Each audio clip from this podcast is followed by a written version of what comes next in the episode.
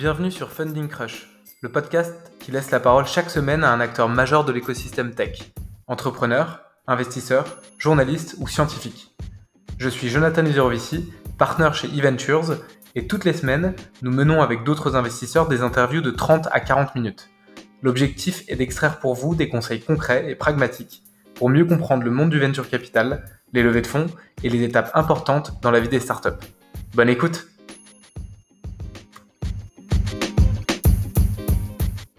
Bonjour à tous, je suis euh, Maxime, investisseur chez Balderton et aujourd'hui j'ai le plaisir de recevoir pour Funding Crush euh, Thomas Rebaud, cofondateur et CEO de Miro.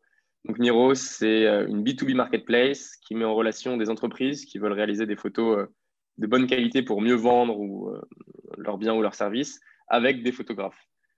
Donc Miro, on le présente plus, c'est un des plus gros succès tech de ces dernières années en France, notamment avec leur dernier levée de fonds qui, ont fait une des plus grosses levées de fonds avec 230 euh, millions de, dollars. Alors aujourd'hui, avec Thomas, on va, on va couvrir deux sujets principaux. Le premier, ça va être parler de levée de fonds, puisque c'est un exercice qu'ils ont plutôt bien maîtrisé. comprendre un peu comment lui, il a appréhendé cet exercice assez particulier pour un entrepreneur. Et enfin, dans une deuxième partie, on, parlera de, B2B Marketplace, donc le business model de, de Miro euh, et comment il a scalé ça en France et, à l'international. Salut euh, Thomas. Salut, salut Maxime, ravi d'être là. Est-ce que, eh ben, pareil, est-ce que tu veux commencer par euh, bah, te présenter rapidement et nous expliquer un peu en quelques mots la vision de, Miro? Ouais, moi j'ai 33 ans. Euh, j'ai monté cette boîte avec un ami qui s'appelle Guillaume il y a 5 ans maintenant, 4 ans et demi, 5 ans. Euh, Guillaume qui nous a quittés euh, un peu après. Et, et, on est rentré sur le marché de la photo. Il y avait une raison, des raisons personnelles et des raisons de si je parle d'une raison purement business, vu que c'est a priori un podcast un peu business, il y avait un play à jouer sur un secteur, la photographie, sur lequel il n'y avait pas vraiment de marketplace qui existait. Et donc, c'était un marché qui était pris par une somme de freelance qui travaillaient à son compte, majoritairement avec des petites agences. Il y avait personne qui était, euh, qui, était venu apporter un peu de liquidité, qui avait streamliné les opérations, les prix, etc., pour apporter un peu de cohérence au marché. Donc, on est parti là-dessus il, il y a 4 ans et quelques. C'est un marché qui fait entre 80 et, et 100 milliards de, de market sizing euh, en termes de prestat de service, donc des gens qui prennent des photos, des mariages, des trucs du e-commerce, des, ce que tu veux, euh, des événements, etc. Ça peut prendre entre 80 et 100 milliards. Et en se disant qu'il y avait moyen d'aller prendre entre 20 et 10% de ce marché worldwide. Quoi. Euh, voilà, donc on a attaqué sur des premiers sujets qui étaient du B2B, effectivement, tu l'as dit, sur des, des marketplaces Internet, qui étaient dans les voitures, la food et dans le, tout ce qui est travel, donc des booking.com, des Uber Eats, ce genre de choses. Euh, donc très B2B, euh, en se disant tiens, je m'appelle euh, Uber Eats ou peu importe, hein, je donne un, nom au pif. J'aimerais avoir du contenu photographe, du contenu photo pour tous mes restaurants dans le monde sur des dizaines de pays et il me faut un provider pour le faire. on est parti là-dessus, on a scalé ça. Progressivement, on a commencé il y a, 12 mois à ouvrir d'autres sujets le B2C, le mariage, le e-commerce. On a commencé à faire du software, à vendre toute l'IA qu'on avait faite pour être capable de délivrer autant de photos par jour. Et voilà, du coup, effectivement, on a fait quelques levées de fonds pour accompagner cette croissance. Euh, c'est un projet très très tech parce qu'il faut réussir à faire euh, du coup des millions de photos à euh, un coup bas sur des dizaines de pays différents, le tout streamliné avec une plateforme, etc. et donc on a pas mal levé pour réussir à faire ça. Voilà. Très cool. Petit résumé. Eh ben, super intro. donc si on parle du premier sujet aujourd'hui, donc la, levée de fonds, donc Miro, ça a été créé en 2016. Si je compte bien, tu as eu quatre tours de financement, un site de 4 millions d'euros, une série A de 15 millions, série B de 45 millions et enfin le, la série C levée il y a un an et demi qui reste à ce jour euh, une des plus euh, belles levées de fonds, euh, l'idée par Euraseo, Prime. et donc, bon, c'est un exercice que tu commences à bien maîtriser. Donc, on va, on va essayer de, revenir un peu et de couvrir les différents aspects. Alors, première question, avant une levée de fonds, comment, comment ça se passe? Est-ce que, surtout dans un marché chaud actuellement, de plus en plus de, levées qu'on dit préemptées, où en fait l'entrepreneur n'avait pas forcément prévu ça euh, mais il y a aussi des entrepreneurs qui adoptent la technique du euh, je, me prépare à 100%, j'ai tous mes chiffres prêts, toute ma data room. Toi, tu es plutôt quel style et comment, comment se sont faits ces, ces, différentes levées de fonds pour toi? Alors moi, malheureusement, personne n'a vu me chercher, donc il n'y a eu aucune préemption.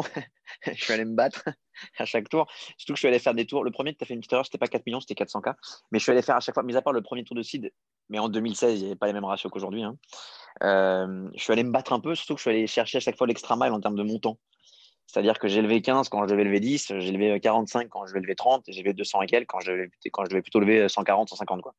Donc je suis allé euh, lever, euh, en termes, je veux dire, si tu comparais par rapport à mes chiffres, ce que j'aurais dû euh, théoriquement lever avec des comparables. donc je suis allé à chaque fois me l'extra mile. Quoi. et donc il fallait, fallait, se battre un peu. Donc j'arrivais plutôt over préparé avec deck, fichier, data room, Excel, machin, etc. Quoi. je l'ai fait comme ça. après, avec une belle vision, des arguments qui faisaient sens. Un beau marché, on a bien exécuté évidemment à chaque tour, il faut davantage de chiffres, davantage de trucs propres, etc. Euh, et, donc, non, je suis allé le chercher, moi. On n'est pas souvent venu toquer à ma porte, malheureusement. Euh, et, donc, tu parlais de, euh, à chaque fois, tu allais viser l'extra mile par rapport, à, par rapport au, montant que, que tu estimais de, marché. Est-ce que ça veut dire que toi, tu annonçais ce montant-là avant pour les investisseurs et à la fin, en fait, finalement, la, la, compétition autour du round faisait que ça, qu'entre guillemets la sauce euh, montait ou alors tu annonçais aucun montant euh, Comment tu, J'annonçais le montant. le juste prix? D'accord. Euh, J'annonçais le montant. Donc je considérais que, en gros, il faut comprendre qu'un investisseur, en réalité, que la valo soit de, n'importe quoi, quand tu lèves, 10, tu lèves 10 millions en SAI A, que la valo soit de 30 ou de 40, en vrai, ils s'en foutent. La question, c'est est-ce qu'ils pensent qu'en mettant 10 millions, cette boîte, qu'elle vaille 30 ou 40, peu importe, peut valoir 200 ou 300 C'est le seul sujet. Et moi, je considérais à chaque fois que ce que je montrais et que la réalité du marché dans lequel j'étais et de mon équipe et de comment on arrivait à délivrer euh, justifiait le fait que je pouvais pitcher effectivement qu'on allait atteindre tel valo d'ici un an ou deux. Euh, et donc, j'arrivais au dernier tour, même au tour d'avant, les 45 millions, en vrai, on a, levé tous les 9 mois. Donc, euh, quand tu lèves 15 millions et que 9 mois après, tu clôtures, donc ça veut dire que tu commences à lever 5 mois plus tard 49 millions, que 45 millions, ça fait des gros gaps de valo. et donc, effectivement, j'ai cherché l'extra mile. Mais j'avais l'impression que ça faisait sens pour un investisseur de rentrer sur des valos à 100, 200, etc., au regard de tout ce qu'on avait fait et surtout de tout ce qui restait à faire. Euh, donc, euh, donc au premier rendez-vous, je disais voilà, euh, je commençais par ça d'ailleurs, hein, voilà ce qu'on fait, etc. Je vais chercher je cherche à lever 45 millions par exemple, répartis sur trois invests ou deux invests. J'ai a priori mes investisseurs actuels qui vont remettre une bonne partie du tour. c'est jamais très clair avant le closing, ça. et donc, il va falloir que je cherche entre 15 et 20 millions, par exemple, pour compléter le tour. Euh, et donc, c'est pour ça que je te vois. Euh, et donc là, je vais voir les fonds un par un, et puis je pile, c'est un premier tour, deuxième tour, troisième tour. En dans, tous les tours, tu perds la moitié des gens hein, à chaque fois, euh, et c'est normal, parce que trop tôt, parce que trop tard, parce que c'est pas leur focus, parce qu'ils ne t'aiment pas ou peu importe, tu perds des gens, dont Balderton par exemple. Et, mais mais, mais si, le truc est bien fait, tu arrives toujours à avoir quelques personnes qui sont dans le sweet spot que tu cherches. Quoi. Voilà, donc j'annonçais le truc à chaque fois. Et tu annonçais, par exemple, là tu citais l'exemple du tour de 45 millions. Euh, tu l'annonces au début 45 et à la fin, il y a 45. C'est-à-dire que tu n'as pas une. pas une ça monte pas, ça monte pas à chaque fois. Quand tu t'annonces un chiffre, en fait, tu, ça permet de fixer les idées. Et pourquoi cette stratégie versus. Euh, d'accord. Bah, je sais pas. Parce que j'ai toujours. Parce qu'en fait, j'ai toujours annoncé au-dessus déjà du truc. Donc, en fait, déjà 45, c'était un peu ballsy, si tu veux. Euh, donc, c'est jamais monté à 60. Quoi. Euh, encore une fois, ça m'a été plutôt 30-35 et moi j'avais cherché 10-15. Enfin, c'est énorme. Hein. J'avais cherché hmm. beaucoup plus au-dessus, enfin, vraiment au-dessus. Et donc, c'était déjà suffisamment ballsy. Donc, moi, si un mec m'a jeté 45, je disais OK, je cherchais pas le. J'étais pas extra greedy. Euh, j'étais pas radin sur. Enfin, toi, j'essayais pas de tirer la couette. Je, trouve, je considérais simplement que pour la boîte, c'était le bon montant à lever. Pas parce que je pouvais lever, parce que je pensais vraiment que c'était le bon chiffre. J'avais hmm. fait mes chiffres, etc. Je me disais avec 40, c'est pas assez, avec 50, c'est too much, 45. Et j'allais comme ça. Euh, donc non, non, j'ai jamais fait le, tu sais, deux jours avant le closing en mode les gars, j'ai eu cinq term sheets, on va monter le tour. J'ai jamais fait ça. Il euh, y en a qui le font, c'est très bien, je veux dire, il n'y a pas de. Mais, euh, mais moi, c'est pas la stratégie. Je demandais le montant que je voulais et si je l'avais, c'était bon quoi. Après, et après, après, et après, accessoirement, il faut se battre sur d'autres trucs. Il hein. faut choisir ses combats. Il faut se battre sur le board, comment tu construis ton board, sur les clauses de ratchet, sur les, faut se battre sur euh, quand tu fais du secondaire, sur un peu de secondaire, sur les dilutions, les, enfin, les, les, les, discounts, etc. Enfin, il y a un million de sujets sur lesquels il faut que tu te battes. Tu as une term de deux pages qui se transforme en contrat de 200. Entre la term sheet et le contrat, tu te prends 50 euh, douilles. Donc, tu as 18 avocats dans la boucle, il faut se battre un peu. Donc, il faut choisir ses combats. Quoi. Pour moi, si j'avais le montant que je voulais, euh, le combat était plus là. Quoi. Il était sur autre chose. Et donc, pour revenir un peu en amont, de manière assez générale, c'est quoi c'est quoi en gros pour toi les bons ingrédients d'un pitch? Euh, et, quand tu repenses, parce que bah, du coup, euh, les 4 ou 5 pitchs que tu as dû faire euh, depuis, depuis 5 ans, à chaque fois, tu vois, qu'est-ce que tu penses que, qui, a, su séduire les, investisseurs dans, ton pitch? Il y a différents types de leveurs de fonds. Tu as, le lever qui est, enfin de CEO, du coup, tu as le CEO qui est plus tourné tech produit, pardon, sales produit, tu as celui qui est plus tourné tech ingénieur, si tu veux. ça ne donne pas du tout le même pitch. Le premier truc d'une levée de fonds, c'était chiffres, hein, de toute façon. Hein, donc, on va pas se mentir. Moi, je reçois des decks comme toi un peu tout le temps. Euh, pour du SIL ou de la pour investir. Euh, le premier truc que je vais à la page chiffre, hein. on en est quoi De quoi on parle là? On parle d'une boîte qui fait 10K par mois, 100K, 200, c'est quoi? Bon, Déjà, c'est le premier truc que tu regardes. Donc, tu regardes si ça t'intéresse, si ça rentre dans ce que tu aimes euh, en termes de croissance. Euh, donc, il faut des chiffres corrects. si tu étais à 100K par mois il y a un an, que tu es à 100K encore aujourd'hui, tu peux faire le pitch que tu veux, tu ne pas. Donc, il faut commencer par avoir des bons chiffres. Donc, il faut réussir à exécuter ces chiffres avec l'argent que tu as précédemment levé. C'est le premier truc. Une fois que tu as fait ça, il faut faire adhérer un projet à une vision. C'est le truc qui fait que euh, tu as des fonds tier 1 et pas des fonds tier 4, euh, concrètement. Euh, et donc, c'est un, une market size. Deux, un projet tech. Donc, ce qu'on veut, c'est on reste sur des valos tech. Tu as des montants qui tu, tu vaux 5 à 20 fois ton chiffre d'affaires selon les sujets. 20 fois, c'est un peu stretch, 5, c'est voilà. Donc, s'il faut des sujets tech, il faut que tu montres que la tech, c'est ce qui fait que tu iras plus loin que ce qui existe déjà, ou c'est ce qui montre que c'est comme ça que tu digitalises une industrie qui est un peu ancienne, etc. C'est ce que font tous les softwares, ce que font tous les. Voilà, c'est ça. Euh, donc, il faut que ce soit très tech. Et, ensuite, j'en reviens à la vision. Euh, il faut que tu montres que, en train de. que tu vas bouffer le monde. Quoi. Euh, voilà, c'est ça le sujet, avec une équipe qui est déjà bien, qui est déjà bien faite, etc. C'est ça les trois ingrédients. Il faut des chiffres, une vision et de la tech. Tu n'as pas la tech, tu ne peux pas avoir la valo, même si c'est une boîte top, ça restera une PME. C'est très bien d'ailleurs, mais ce sera juste pas une boîte qui lève des fonds. Euh, tu as une supervision, mais tu n'arrives pas à délivrer, ça fait deux ans que tu fais rien en termes de chiffres, ça passera pas bien. Tu as des très bons chiffres, mais en fait, tu es un peu mollasson et tu montres un truc qui, ira, euh, qui fera 20 millions de chiffres dans 5 ans. Bon, euh, voilà, donc il faut, faut, une vision, de l'ambition, des chiffres et d'attaque. Si tu as les trois en même temps, euh, les tours se passent assez, assez tranquillement. ok. Et c'est quelque chose que tu prépares beaucoup à l'avance, tous les rendez-vous investisseurs, le, le pitch ou Pas du tout c'est tellement naturel que, enfin, ça se fait tellement tous les neuf mois qu'en fait, euh, c'est juste un update des chiffres et la vision reste la même et c'est parti. Alors, le, deck, le deck euh, celui-là, il prend, énormément de temps à chaque fois. Surtout que sur un site, tu as trois pages, sur une A, tu as 15 pages, sur une série B, tu plutôt 50, sur la série C, je devais plutôt être à 200, 200 slides hein, en termes de, deck. Parce que vu les montants, il faut être de plus en plus précis. Tu ne peux pas juste dire ah, j'ai un CAC qui vaut X, un LTV, machin, et puis un machin. Il faut que tu prouves les chiffres et tout. Donc là, tu commences à avoir vraiment de plus en plus de chiffres à montrer. Il faut que les gens adhèrent au projet plus tu avances dans le temps, plus il faut des chiffres, un historique, etc. Donc sur les decks, j'y passais énormément de temps, mais vraiment énormément de temps. Surtout que j'ai jamais eu de lever. Enfin, j'ai eu en série A, j'avais un lever qui m'avait aidé. Mais, dans l'ensemble, j'ai toujours avancé très seul.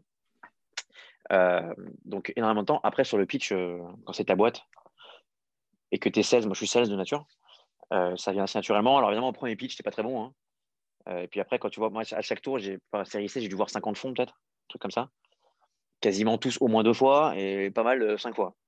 Donc, quand tu as pitché 300 fois la même chose, euh, en vrai, tu n'as pas besoin. Tu vois. Donc, les premiers trucs, ça patine un peu. Tu, comprends les premières remarques. Si tu es correct, ils sont quand même suffisamment intéressés pour continuer. Puis progressivement, tu fais ton truc. Donc, non, je ne crois même pas avoir fait une seule répétition de ma vie euh, en termes de levée de fonds. Je ne mm. pense pas. Tu as d'autres personnes, notamment les gens que j'accompagne parfois, où je suis au bord de boîte, etc., sur lesquels les, CEO, c'est des mecs brillantissimes, mais ce n'est pas trop des vendeurs, si tu veux. Et là, par contre, il faut y passer du temps. Quoi. Sur le deck en lui-même, parce qu'ils ne mettent pas les trucs dans le bon ordre et du coup, le, le truc n'est pas fluide. Et puis sur la façon de pitch, etc. Là, d'ailleurs, c'est des boîtes parfois qui méritent d'être accompagnées par des leveurs de fonds pour faire ça. donc, ça, tu as vraiment deux profils hein, de, de, mecs qui montent des boîtes. Tu as des mecs vraiment très tech-oriented et des mecs qui sont plus salesy. Ça ne donne pas les mêmes levées de fonds, ça donne pas les mêmes montants, ça donne pas les mêmes profils. Et les deux sont passionnants, hein, mais euh, ce n'est pas, les mêmes, euh, pas les mêmes profils. Quoi. Et donc, une fois, une, fois, est, hein. une fois, que tu es, dans le, es dans le dur de la levée de fonds, tu as, euh, as, fait tes 50 pitch, ça commence à écrémer petit à petit.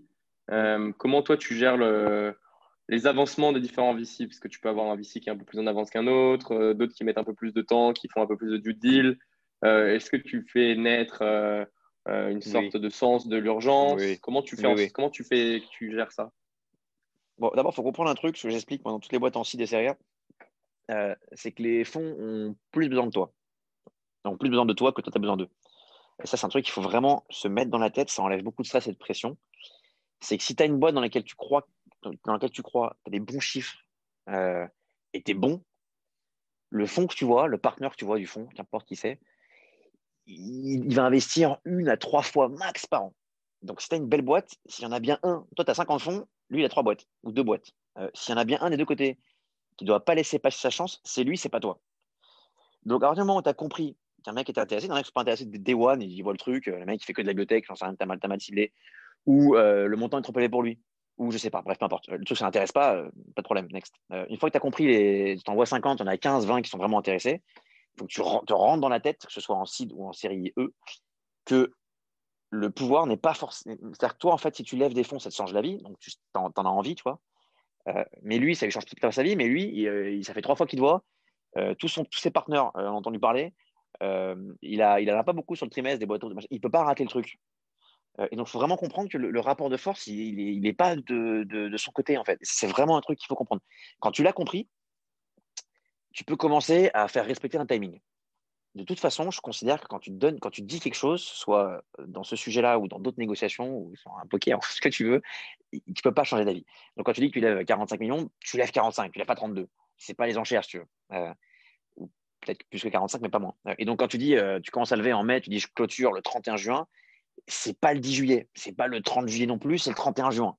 Euh, tu le fais parce que tu as une raison. Il ne faut pas le faire au pif. C'est pas juste de mettre le stress, de mettre du stress il faut que tu clôturé ça le 31 juin pour la raison ABC, peu importe, et donc tu le fais respecter. Et donc le 5 juin, s'il y en a qui sont encore en train de se demander si je peux, etc., il faut shooter un mail en disant, euh, pour rappel, même si tu as un très beau fond, etc., pour rappel, dans 20 jours, c'est fini. Si tu ne suis pas, ce sera sans toi, point barre. Il faut le faire avec assurance. Il euh, faut croire en ce que tu fais. Euh, encore une fois, le pouvoir de force, il n'est pas forcément du côté auquel tu crois. et effectivement, il faut mettre de la pression. Il faut voir ce qui drive un, partenaire d'un fonds. tu connais très bien du coup, mais, mais tu as, différents euh, biais cognitifs. Le plus important, by far, tu vois très bien ce que je vais dire, c'est le fear of missing out. C'est de mmh. très très très loin, que je vis à ma minuscule échelle en tant que BA d'ailleurs. quand tu as tout le monde qui s'excite n'as pas du tout envie de passer le, laisser le truc passer. Euh, et donc, quand tu reçois un mail en disant, mec, dans, bref, madame, dans, dans, dans, dans, 20 jours, c'est fini, tu t'actives en fait. C'est-à-dire qu'en fait, si tu peux décider de passer, mais il faut que ce soit une décision. faut pas que ce soit parce qu'en fait, tu t'es mis à dormir. Quoi.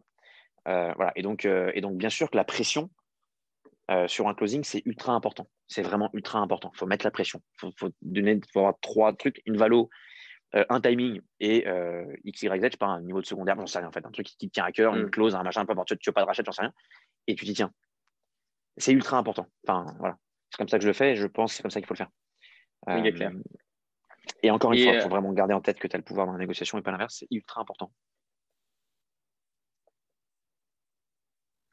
Et donc, une, fois, une fois que, tu arrives sur la fin et que, as ton, que, ton, que ton tour est sursouscrit comme, comme ça a dû t'arriver. Comment tu choisis tes investisseurs, toi, à la fin? C'est quoi les principaux critères que tu prends en compte entre, je cite, euh, par exemple, le fit humain, euh, la marque du fonds, le réseau que ce fonds peut t'apporter à l'international? Comment tu, comment tu valorises ça? Comment tu ranks un peu les différents, euh, ces différents points? Alors, il faut comprendre qu'il faut se poser la question en amont combien de tours on fait. en fonction du tour, tu n'as pas forcément la même rationnelle. Sur les tours SID A, B et probablement C, le fit humain, pour moi, il passe avant tout. Euh, vraiment, vraiment, j'ai des gens que tu connais, qu'on connaît tous, euh, qui ont des boards avec des, des partenaires de très beaux fonds, mais qui sont juste invivables. Il faut se rappeler que les gens que tu fais rentrer à ton board, tu te les coltines pendant 5 à 8 ans.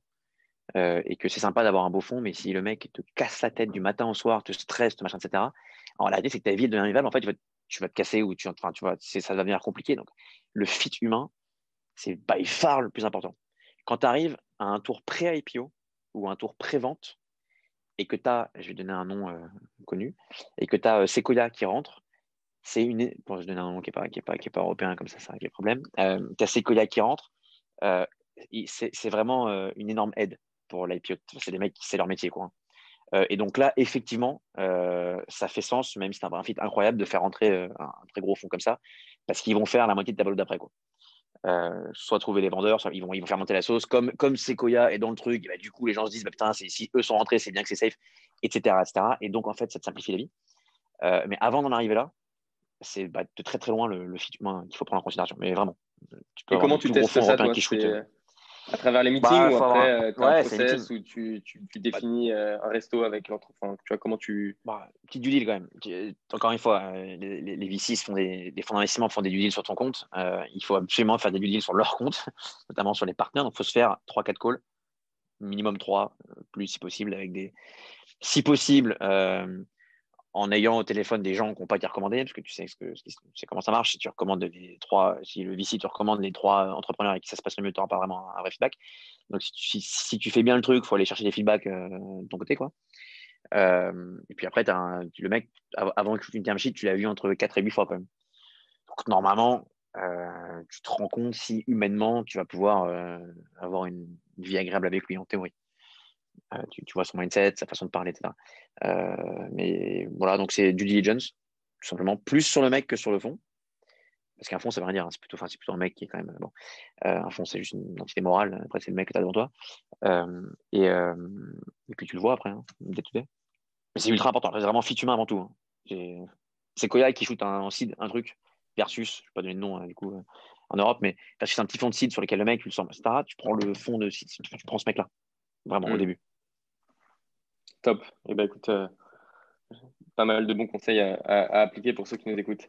Euh, et bah, du coup, on peut enchaîner sur la deuxième partie du, podcast. Euh, on va parler un peu B2B euh, Marketplace, qui est un peu un business model qu'on voit essaimer partout en Europe ces dernières années avec des belles réussites. Et, donc, vous en faites partie avec des, des senders, des mano-mano. donc, on va essayer un peu de revenir un peu sur ce modèle. Déjà, au départ, toi, tu te dis je veux monter une marketplace B2B ou alors tu, tu, tu, tu, tu targetes un, problème euh, sur un, marché existant. Comment, comment te vient l'idée en fait de, lancer euh, Miro? Je, suis parti d'une absence de. Bon, moi, j'avais des fichiers personnels par rapport au monde de l'art, etc., qui m'ont donné envie de rentrer sur, le sujet. Hein. Euh, mais d'un point de vue pur business, j'ai tendance à penser que tous les secteurs doivent être euh, marketplacisés, si tu veux, à l'exception de quelques-uns. Donc, j'ai simplement fait une analyse de consultant, de taille de marché, acteurs présents, machin, là, euh, et je me suis simplement rendu compte que c'était un marché sur lequel il n'y avait aucune tech, euh, concrètement, hein, aucune tech, aucune plateforme, aucune entité morale pour rendre le truc liquide, pour qu'un client, pour que deux clients aient le même prix, si tu veux, soient livrés. Je, je, te prends le mariage, tu veux, c'est un exemple que tout le monde connaît, du coup. la plupart du temps, tu es livré entre un mois et trois mois post-shoot, post-mariage, parfois six mois d'ailleurs. Il n'y a aucune raison de te trois mois plus tard.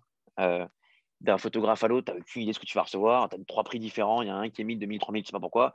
Euh, il y a des raisons, mais en fait, tu ne les comprends pas. Euh, tu es souvent déçu. si tu as fait quelques mariages, tu as, sûrement vu, as sûrement vu quelques feedbacks d'expérience. Il y en a un qui était dégoûté, qui était, qui était ravi, mais tu n'as pas vraiment de, de, sens derrière tout ça. Et je me suis simplement dit qu'il fallait mettre du sens au marché. Et donc mettre un acteur au milieu qui rend le truc transparent et liquide. tout simplement. Après, l'exemple, c'est comment tu fais ça? Euh, moi, je n'ai pas un play pure marketplace. Donc, ce que je vais appeler pure, marketplace, moi, c'est du Blablacar, si tu veux. Blablacar, tu as une transaction entre deux individus, tu as une plateforme qui permet la transaction, et euh, Blablacar prend un cut dans tout ça. On prendre 10, 15, 20%, je ne sais pas. Euh, et donc, tu vas faire un trajet par Lyon, ça va te coûter, je n'ai aucune idée, hein, ça va coûter pas 50 balles, aucune idée, et ils prennent 10 euros là-dedans ils prennent un cut. Donc, ce qu'on appelle, donc ils font 50 euros de GMB, euh, ça s'appelle comme ça, je ne sais plus ce que ça veut dire d'ailleurs, grosse market volume, je sais plus. Euh, ils prennent 50 euros de GMB et leur vrai revenu à eux, en fait, c'est le cut qui prennent le mieux, c'est disons, c'est une marketplace, c'est une introduction d'un client A à un client B. On n'a pas fait ça. On n'a pas fait ça parce que j'y voyais peu de valeur. Euh, j'avais l'impression qu'il fallait que j'aille plus loin. et donc, je suis dans le monde de la marketplace, mais je n'ai pas un play marketplace parce qu'en fait, j'ai internalisé à peu près toute la production du truc. Donc, nous, concrètement, on va, on a fait les différents essais, on s'est rendu compte que c'est ce qui apportait le plus de valeur au marché. On va set up un prix donc, c'est pas, euh, tu vas sur Malte, par exemple, ou genre de choses, chaque, développeur met son prix. Quoi. Bon, nous, il y a un prix fixé. Le photographe a un, revenu fixe également, selon la mission. Derrière, on va former le photographe précisément un, cahier des charges précis euh, de ce que le client souhaite pour avoir tout le temps la même chose. Euh, on va aller chercher la demande nous-mêmes. donc, on va faire du marketing, etc. Puis, une fois que ça a été shooté, on va faire tout ce qui est SAV, retouche d'image, etc., euh, nous-mêmes. Donc en fait, le photographe, il fait que la prise de cliché. Ce qui fait qu'il va faire ça en 30 minutes au lieu de le faire en 4 heures. Ce qui fait qu'on peut livrer le lendemain en 24 heures et pas en un mois, etc. etc. Parce qu'on on, on, lui, demande vraiment de faire juste la prise de cliché. Et donc, ce n'est pas un plein marketplace, euh, comme on l'entend habituellement. et en faisant ça, on s'est rendu compte qu'on apportait beaucoup plus de valeur. donc, la valeur que je trouve au marché, encore une fois, c'est un prix standard, un prix. Tu sais exactement ce que tu vas recevoir. pour les mariages, c'est un peu différent, mais pour la plupart du tu sais ce que tu vas recevoir tu sais quand tu vas le recevoir. Et si tu as un problème, tu as un SAV 24 sur 24 ou 18 sur 24. Voilà. Euh, partout dans le monde, on est sur à peu près 100 pays, hein, dans plein de langues, etc. Donc, quand tu fais du B2B notamment, tu vas aller voir euh, Deliveroo, tu vas dire bah, on peut shooter dans 20 pays pour toi, euh, avec tout le temps un SAV disponible, tout le temps le même type de shoot, tout le temps, etc. etc., donc, c'est un demi-play marketplace, mais en termes de business model, c'est un chouille différent. C'est mm. beaucoup plus heavy pour nous à gérer. Mm. Longue réponse, sur ce play mais moi tu vois ce que Non, mais super, ce fait.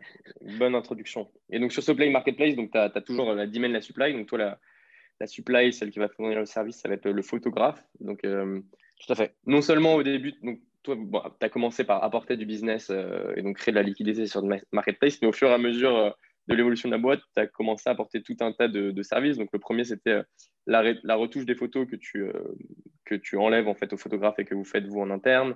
Et ensuite, tu as commencé à créer des, des, outils même gratuits, le logiciel pour gérer tout un tas de workflows de factures, euh, même des cours. Tu peux nous expliquer pourquoi c'est important pour toi d'avoir euh, investi de l'argent à développer ces produits qui peut-être n'apportent euh, pas du business directement, mais où du coup vont faire que les photographes se sentent mieux, restent plus longtemps? comment, comment toi tu vois ces choses d'apporter du service et du software pour, le, pour les photographes?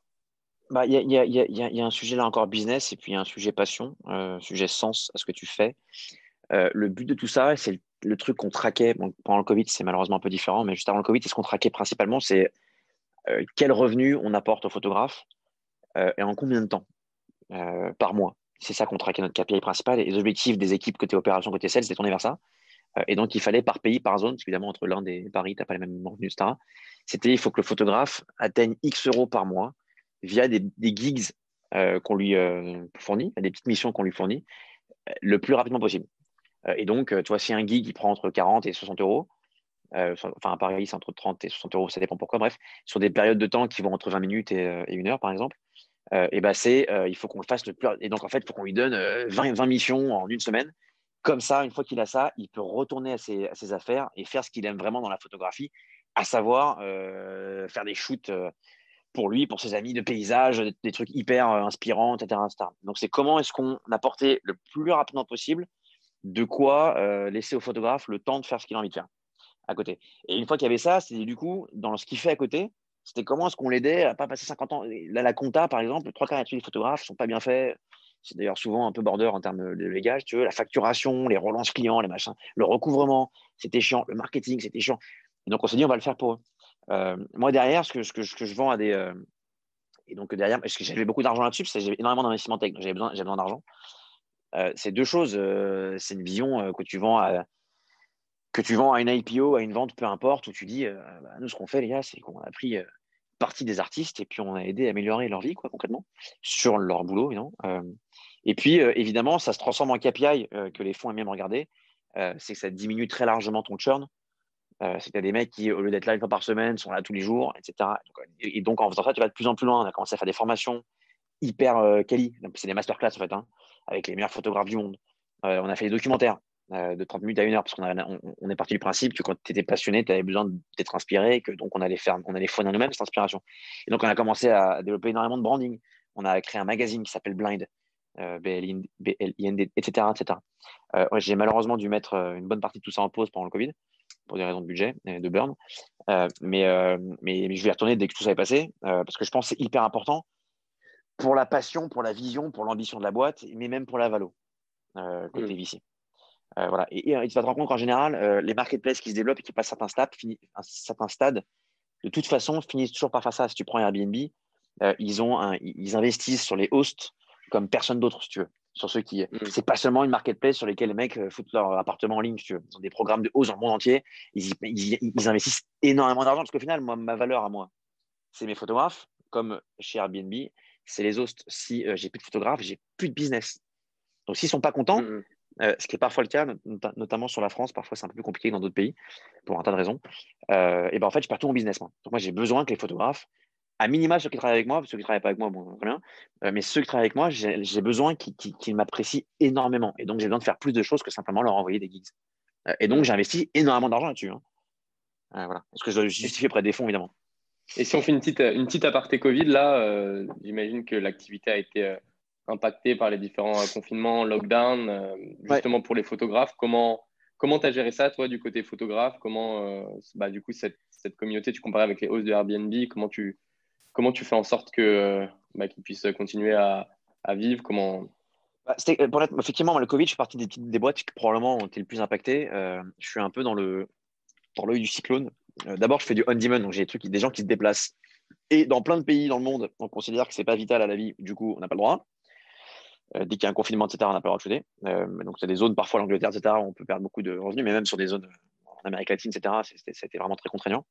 Euh, ensuite, euh, on est, à la base, du coup, on était parti sur un play, euh, avant de faire les autres, hein, qu'on a commencé maintenant, sur un play B2B Marketplace, du coup, j'en ai parlé, sauf que qui divisait un peu sur 3-4 sujets, mais notamment hospitality, travel et food, et que du coup, tout ce qui est hospitality, donc hôtel, ça, et travel, voyage, appartement, location, renting, etc., Bon, bah, ça, c'était euh, hein, évidemment, mais plus personne, plus personne voyage, c'est terminé bonsoir. Euh, et donc, il me restait notamment la food. Même, mais en général, je suis un investissement marketing, je suis du contenu en fait. Hein je dis à une entreprise, euh, tu mets 100 000 euros en contenu et, euh, et ton site euh, sera meilleur de plein de façons différentes. Ça, se verra en taux de transformation en ligne, ton taux de conversion, mais également sur d'autres choses moins traquables comme la, brand, ton site est plus beau, machin, etc. En fait, progressivement, tu prends le pas de tes concurrents avec un plus beau site. Ce qui Airbnb très bien compris il y a 10 ans d'ailleurs. Euh, et donc, forcément, c'est un coût marketing. Et puis, euh, chez moi, je fais pareil, hein, tout ce qui est coût marketing, on a, a tout cuté quasiment. Donc, j'étais vraiment dans l'œil du cyclone sur tout ça. Donc, forcément, j'ai pris, euh, on, a, a, pris un, un, cut assez, assez violent, notamment en mars-avril. Et donc, côté photographe, ça veut dire quoi? Ça veut dire qu'on a donné moins de travail aux photographes. D'abord, je me suis rendu compte de l'impact qu'on avait euh, sur quelques milliers de personnes. Euh, j'ai envoyé un mail, on a 150 à 180 000 photographes euh, avec qui on, travaille soit tous les jours, soit une fois tous les trois mois, si tu veux, mais tous les six mois, mais on a une base de photographes qui travaille dans le monde qui est assez large. Donc, j'ai envoyé un mail aux photographes en disant, je suis disponible, ça va être difficile pendant quelques mois. Je pensais pas que ça durerait aussi longtemps, mais ça va être difficile pendant quelques mois. si je peux vous aider, dites-le moi. Et du coup, j'ai reçu des milliers de réponses qu'il fallait traiter. Ça m'a pris beaucoup de temps.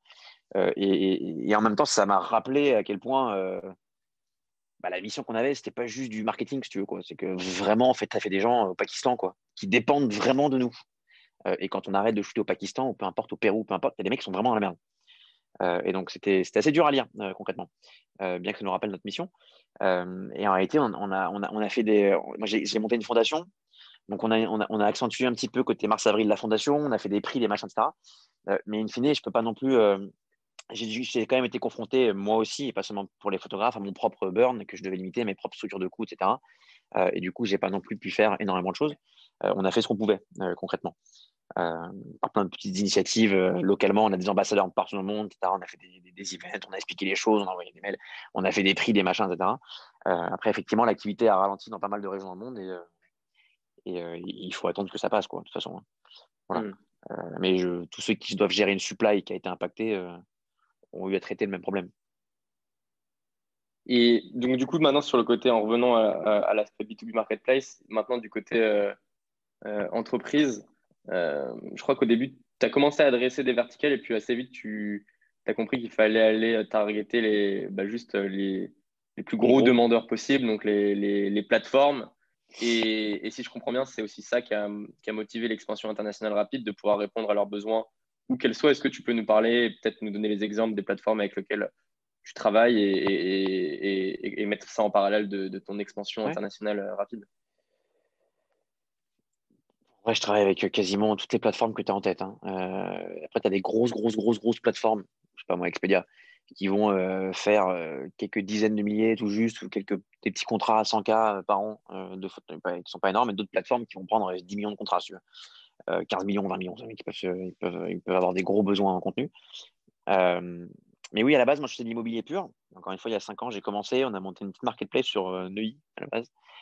Pas pourquoi, mais c'était à Neuilly, parce que mon, mon, co-founder habitait là-bas. et, et, on était avec les agents, les agents immobiliers, on, leur disait, on toquait aux portes des agences, on disait pour 75 euros, tu as un truc livré en 24 heures. ils étaient plutôt sur du 200 euros.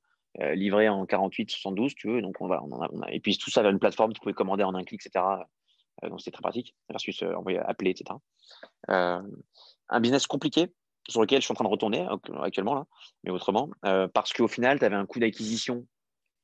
Encore une fois, je parle pure business. Tu avais un, côté, un, coût d'acquisition de tes agences, tes agents immobiliers au regard de la LTV, donc la valeur que tu en retirais sur 2 à 5 ans, qui était, le coût d'acquisition était beaucoup trop élevé. donc, je pouvais temporairement avoir beaucoup de ventes, être très fort en vente et avoir un chiffre d'affaires mensuel qui montait très vite. Mais si tu le comparais à mon burn ou euh, structurellement en PNL, tu voyais que ça faisait pas beaucoup de sens. Et donc, il fallait progressivement que, je, que j'augmente mon AOV, average order value. Il fallait que j'augmente progressivement le panier moyen de ma commande. Euh, et donc, je me suis rendu compte qu'il fallait que je change de type de client. Il se trouve que je savais très, très bien faire de la photographie immobilière. C'est-à-dire qu'on avait passé euh, un temps incalculable à comprendre comment tu shootes un appartement, de quelle façon, quel matos, quel angle. C'est très technique en fait. Hein. Faut que tu fasses une décision de. Tu as des trucs très simples de ce que tu ouvres les fenêtres, ce que tu fermes les rideaux, si tu veux. Et puis tu as, des... énormément d'appareils photo différents, énormément d'objectifs, etc. Il faut savoir avoir une correspondance sur chacun des trucs et dire pour, pour un tel truc, il faut que tu mettes tel réglage. Hein, pour un autre appareil, pour un Canon, tu mets ci et ça, etc. énormément de tests. Donc on savait le faire. Et donc on s'est dit, on va aller voir des marketplaces d'abord en France, puis après un peu partout, euh, qui ont des besoins dans l'immobilier, enfin dans, la photographie intérieure. Et on est parti là-dessus. On a cherché les clients avant les photographes, en partant du principe que dans mon business à moi, il fallait d'abord avoir la demande avant de chercher la supply, ce qui n'est pas pareil pour tout le monde. Tu prends Uber, il faut d'abord que la supply avant de chercher. Il faut d'abord qu'il y ait des taxis, quoi, des VTC avant de chercher la demande. Pour moi, c'était l'inverse. Euh, et on a scalé comme ça progressivement parce qu'il fallait que je change de secteur. Maintenant que c'est fait, que j'ai ma supply, etc., parce que recruter et former un photographe, ça coûte très cher. Hein, euh, ça coûte très très cher, gens ne s'en rendent pas compte, mais ça coûte très très cher. Euh, et, bah, bah, du coup, je vais, je revenir à ces secteurs avec des petites PME un peu partout, qui commandent beaucoup moins, mais qui font sens maintenant que j'ai de la brand et que du coup, mon coût d'acquisition est beaucoup plus bas parce que ça vient à moi relativement naturellement, etc. voilà, donc effectivement, j'ai fait un chiffre assez, rapide, il faut, être capable de le faire. Enfin, faut, encore une fois, le, quand tu montes une boîte, il faut, être capable de stopper un truc si ça marche. C'est vraiment une qualité qu'il faut, que beaucoup n'ont pas et qu'il faut. C'est une qualité plus importante. Être capable de passer six mois à travailler comme un chien sur un sujet et de tout arrêter le jour au lendemain, si tu te rends compte que ça marche pas, et de next, tu vois, next, tu, changes de sujet. Euh, et là, on a bossé comme des chiens sur le sujet parce que j'ai scalé les agences immobilières en toute la France. On passait avec 10 stagiaires, téléphone matin, midi et soir, enfin vraiment du taf quoi. Euh, et, euh, et, ça faisait pas de sens en termes d'économique, il fallait, fallait changer de, de target. voilà.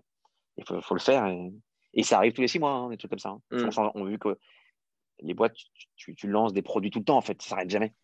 Euh, et en fait, tous les six mois, je, je, kill des trucs sur lesquels on est 40 à avoir bossé et tout. Et voilà. Et donc, à un moment, tu tapes à la porte de, Airbnb. C'est quoi C'est Airbnb, la plateforme qui t'incite euh, à aller hyper vite à, l'international ou alors c'est une combinaison de plein de plateformes? Mais du coup, comment tu. On a, signé euh, à peu près 20 30 plateformes en même temps, dont Airbnb. Sur des montants. Airbnb, c'était un gros contrat qu'on avait, effectivement. Euh, on avait d'autres très gros contrats, c'était pas le seul. Hein. Euh, et on a fait un peu tout ça en même temps. Euh, souvent des cas de figure où tu bosses matin, midi et soir. Le, plus important, c'est de délivrer. Euh, de, mon côté, qu'un client, que tu sois deux dans, dans une cave ou 2000 dans des très beaux bureaux, la seule question qui est, importante pour un client, c'est ce que tu délivres. Point. Et donc, on s'est retrouvé à faire une montée en charge de nombre de shoots et de photos par jour et du coup du, revenu par jour qui était vraiment hallucinante. Euh, et donc, c'était très, très dur côté opération. Mais euh, on était avec une équipe de gens qui venaient d'arriver, qui étaient frais euh, et qui avaient envie de taffer, qui croyaient à ce qu'on faisait, etc. Et on s'est tous redressé les manches, on a bossé. Quoi. Dans une très, très bonne ambiance, c'était vraiment cool. c'était une très belle période de, ma vie, de la vie de tout le monde, je crois, quand ceux qui étaient là en 2017-2018. Et donc, non, pas Airbnb, c'est plusieurs clients. en gros, en fait, c'est un vrai sujet. Hein. Aujourd'hui, tu as des plateformes comme Se Loger, si tu veux, qui ne maîtrisent pas leur contenu, ce sont des agents qui postent en ligne ça peut les rendre un peu fous, mais du coup, ils vont avoir 10% de photos quali ou de contenu quali, et 90%, c'est pas très beau, même parfois très très moche. Et tu as des plateformes online qui achètent leur contenu, qui, prennent la décision de dépenser beaucoup d'argent pour avoir euh, des images qui soient belles. Euh, et donc, celles qui veulent le faire, elles n'avaient elles aucun autre moyen que de passer par nous pour y arriver, parce qu'elles n'allaient pas s'amuser à créer des photos, à gérer des photographes dans 32 pays, si tu veux. Mmh. Euh, encore une fois, avec tout le, sujet de la langue, très très compliqué. Tu ne peux pas parler en anglais un photographe au Brésil, celui ne parle pas anglais. Quoi. Euh, donc il faut avoir des, photographes dans tous les, du SAV, des managers, etc. Photographes dans toutes les langues. Voilà, et donc on est parti, on est parti sur une trentaine de plateformes et on a réussi à pas exploser en vol, sachant qu'il y avait des problèmes tech, etc. Enfin, c'était, il fallait se relever, fallait se relever. L'envers du décor est toujours moins charmant que ce que tu vois de, sur Internet ou, ou devant toi. Et, et, je pense, quand tu es en B2B, je pense que c'est une bonne chose à faire. Tu testes ton produit pendant 12-18 mois ça fonctionne. à un moment donné, tu prends la décision de passer le next step. Le next step, c'est tu prends 20 sales et t'avances. Quoi. Hmm. Euh, voilà. Il faut avoir une bonne équipe, euh, des gens qui ont envie de taffer, des gens qui aiment le projet. Il euh, faut être un bosseur et, ça marche. En P2B, ça marche. B2C, c'est un peu différent. Et donc, comment tu lances une géographie? En fait, tu as, déjà, en fait, as déjà de la demande parce qu'en fait, ces plateformes-là, elles, elles, expriment une demande dans une certaine géo. Et donc, c'est ça qui dicte où tu vas t'implanter, ou il y a d'autres paramètres qui rentrent en jeu euh, bah, Il y avait deux types de clients. Tu avais les clients globaux et les clients locaux. Donc, avais, euh, tu signes, euh, je sais pas moi, Just Eat. Just Eat, c'est encore acheté le resto, etc. qui ont été rachetés par Takeover récemment. Donc, c'est de la food. tu vas signer Just Eat et ils vont te dire on a besoin de vous dans 15 pays. Il se trouve qu'à ce moment-là, tu es dans 8 pays.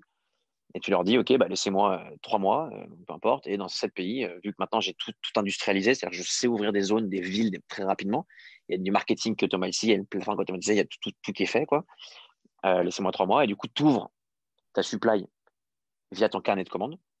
Et tu as d'autres stratégies ou d'autres clients sur lesquels tu dis je vais viser l'Allemagne maintenant, donc je vais mettre 5-16 Allemands. Et donc tu ouvres ta supply pendant que tu vends, euh, mais spécifiquement en allemand. Euh, et donc là, c'est euh, c'est pas du c'est pas du pull, quoi. C'est pas un client qui t'incite à ouvrir ta supply dans un pays, c'est toi qui dis je vais ouvrir l'Allemagne. Et c'est du push.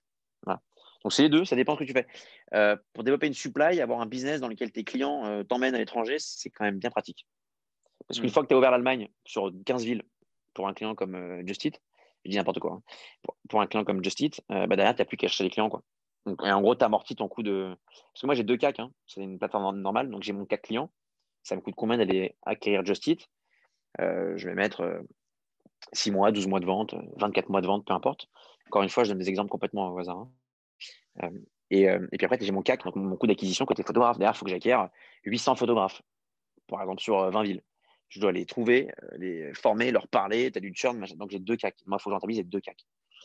Donc, CAC photographe, enfin, ton coût photographe, une fois que tu as un photographe, la question c'est comment tu lui donnes un autre travail que simplement les missions de Just Et donc là, tu mets des vendeurs sur Berlin en disant voilà, hmm. ce photographe-là, il a que 4-5 shoots par mois aujourd'hui pour ce client-là.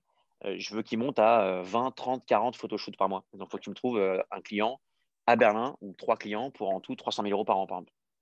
C'est comme ça qu'on. Et donc, tu as des cartes, des, on, a, on a une heatmap chez nous, des cartes de chaleur avec euh, une adéquation entre le revenu qu'on a par zone et le nombre de photographes, avec des divisions sur, attention, sur cette zone-là, les photographes en moyenne ne gagnent que, je sais pas, 400 dollars par mois avec moi, je sais pas, en Pologne, alors qu'ici, ils sont à 2500. Donc, comment, donc là, il faut qu'on arrête l'investissement sales sur l'Angleterre, il faut qu'on investisse davantage en Pologne pour avoir un truc équilibré.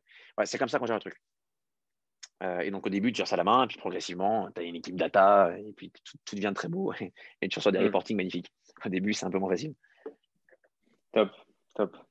Euh, peut-être, euh, comme on arrive à la, vers la fin du podcast, c'est, quoi aujourd'hui l'actualité de, de Miro et, et c'est quoi les, les prochaines les échéances des prochains mois pour toi? C'est quoi tes, tes, sujets en ce moment? Là, je vais faire une petite restructuration sur la partie, mes, mes, mes, premières business units, je vais faire une petite restructuration pour m'adapter au Covid. Euh, ça n'a pas été ultra facile, euh, mais il fallait le faire. Je pense qu'on l'a, on, l'a bien fait. Euh, du coup, on repart sur une belle croissance 2021 sur ce sujet. et puis, on est sur des sujets très excitants en ce moment. Hein. On, est sur, on a, sorti un logiciel qui s'appelle ICO qui fait de la, retouche d'image automatisée à la volée, justement pour les marketplaces comme Se Loger qui ne commandent pas de contenu mais qui le reçoivent. Donc, comment est-ce que je me mmh. plug à leurs images et à la volée en une seconde, je leur renvoie des images retouchées qui font qu'ils ont de transformation sur, sur les annonces. Euh, on a ouvert le mariage, euh, qui est en train de cartonner, et on a ouvert euh, le e-commerce, qui est là aussi vraiment en train de cartonner, notamment parce que le e-commerce n'est pas impacté par le Covid. Mm. Parce qu'on continue à vendre, c'est plutôt l'inverse d'ailleurs, ils ont, de plus en plus besoin d'images pour vendre en ligne, de vêtements, etc. tu ne peux pas vendre un vêtement sans photo, donc ça, c'est pas un choix. Quoi. donc c'est des projets qui, sont en train de cartonner. donc c'est sur ces trois sujets, très très belle année 2021 en, jeu. Et sur le premier sujet qui était nos, premiers amours, tu veux, les marketplaces dont j'ai parlé, etc., on a fait une belle restructure euh, ça a été pas, pas évident pendant six mois. Il euh, fallait s'adapter au contexte mondial. Euh, maintenant, c'est fait et puis bah, c'est reparti pour une nouvelle année. Hein. voilà. Donc, on va une année 2020 compliquée. Je crois qu'on n'est pas les seuls, c'est normal. et une très belle année 2021, enfin, re, rebelote, de belles croissances à venir. Donc, c'est cool. Bah, c'est tout ce qu'on vous souhaite pour 2021, la fin de ce Covid, le, le, redépart pour la croissance de, de Miro. Super, cool. Bah, écoute, merci beaucoup Thomas pour, pour ton temps et, et tes insights. C'était super intéressant. Euh, à bientôt. Et eh bah, à bientôt. Merci Maxime. Ravi. Vous avez écouté cet épisode de Funding Crush jusqu'au bout. Si vous voulez contribuer au développement du podcast, abonnez-vous et partagez-le à quelques personnes de votre entourage. Et si vous voulez recevoir un épisode dans votre boîte mail toutes les semaines, envoyez-moi un mail à john, j -O -N, À très bientôt